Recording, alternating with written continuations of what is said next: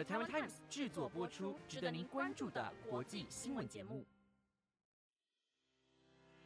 欢迎收听《台湾国际报》，我是浩伟，马上带您关心到今天二月八号的国际新闻重点。各位听众晚安，我是台湾国际报第三季的成员浩伟。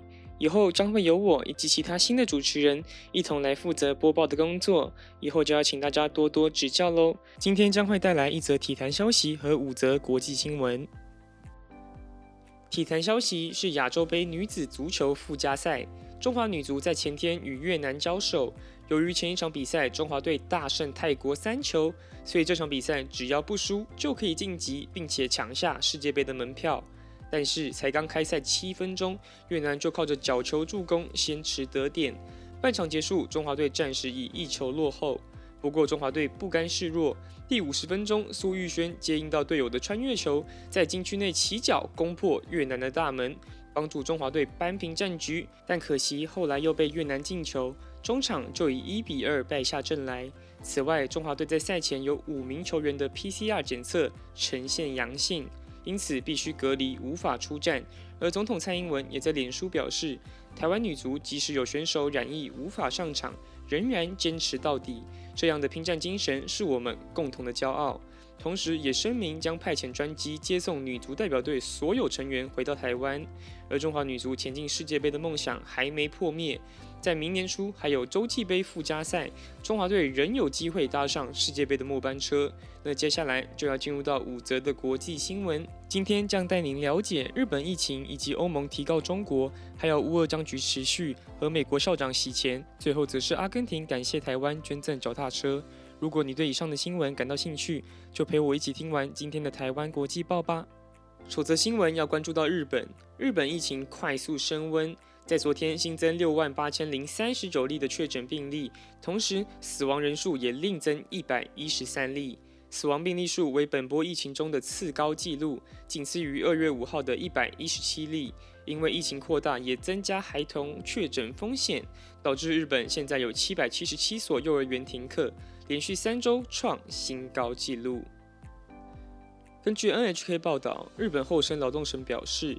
统计到本月三号，已经有四十三都道府县共七百七十七所幼儿园因孩童或职员确诊导致停课。前一周的统计是三十七都道府县共六百四十四所，仅仅一周就增加超过一百所。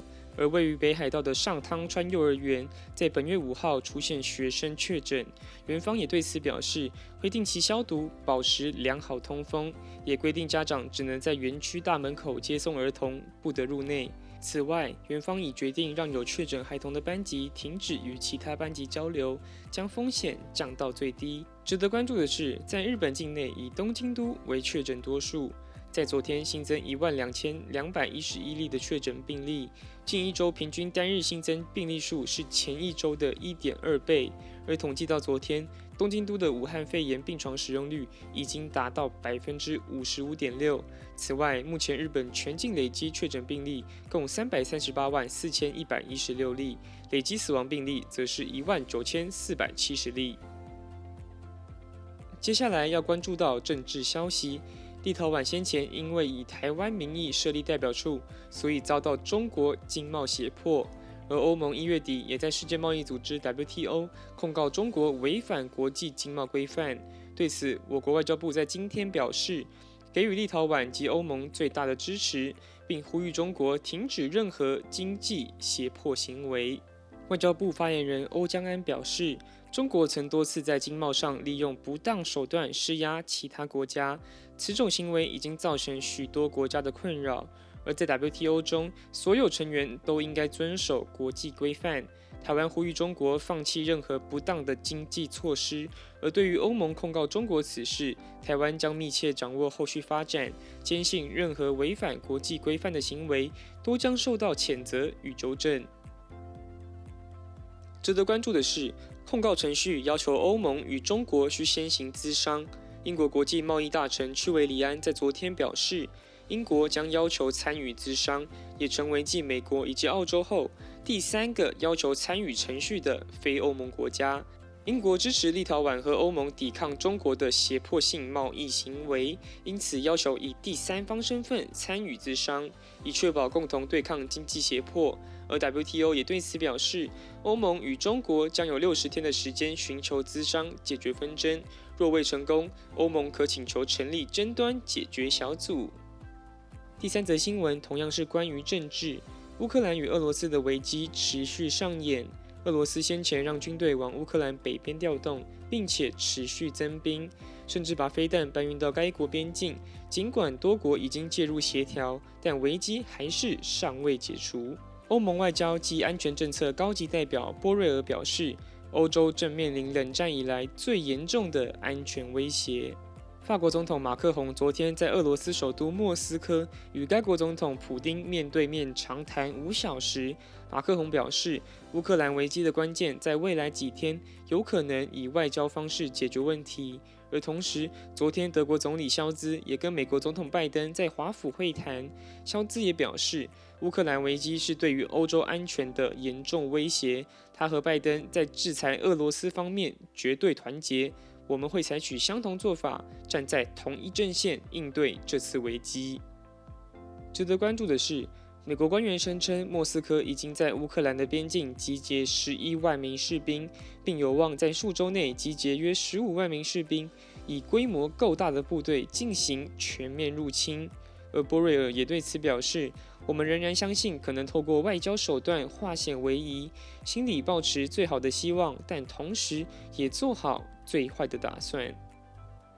第四则新闻要关注到美国加州有一名八十岁的女性科鲁波，在担任小学校长期间，竟然挪用公费超过新台币两千两百二十万元，用于赌博以及旅行，而法院也在今天宣判，她将要入监服刑接近一年的时间。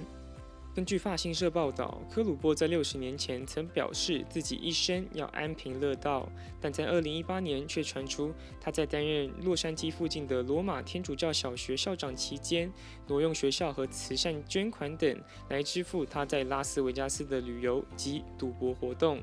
对此，科鲁波在法庭上表示：“我犯了罪，我做了违法的事，没有任何借口。”法庭得知，科鲁波将学校和慈善捐款的钱汇到自己掌控的秘密账户。当一名审计人员扬言要揭发时，他要求员工销毁罪证文件。法官莱特二世告诉科鲁波，他一直在为了这个案件而苦恼，并承认他几十年来都是位好老师。而最后，科鲁波被判入监服刑十二个月又一天。最后一则新闻要关注到南美洲的国家阿根廷，近期因为脚踏车而与台湾有了更深的连结。在阿根廷的内乌肯省，有多名青年感谢台湾捐赠脚踏车，而中华民国驻阿根廷代表处表示，目前积极推动学术、经贸、医疗及民主四大领域的交流。受赠者 Tony 说道：“非常感激台湾代表处捐赠脚踏车，这些脚踏车将分配给我们机构中十二到十四岁的青少年，使用在运动训练以及探索周边环境。”而另一名受赠者 Diego 则表示，脚踏车是他平时通勤代步的工具，但在日前却遭窃。台湾的捐赠就像是及时雨，帮助他渡过难关。此外，阿根廷参议员 Sanchez 在社群上对此表示，这些单车会让青少年拥有机会去探索更多地方以及大自然。感谢台湾代表处为当地的学生尽一份心力。值得关注的是，中华民国驻阿根廷代表处从去年年底开始与阿根廷慈善机构共同推动阿根廷偏乡脚踏车通勤 Go Green 计划。协助当地青少年改善就业及生活环境，希望以台湾慈善精神，在阿根廷落实人道关怀理念。以上就是今天的国际要闻，感谢各位观众的收听。节目内容借由了台湾 Times 制作播出。首次的播报，希望大家喜欢。若您有任何想法或是回馈，欢迎随时到 Apple Podcast 留言告诉我们。我是浩伟，那我们下次再见喽，拜拜。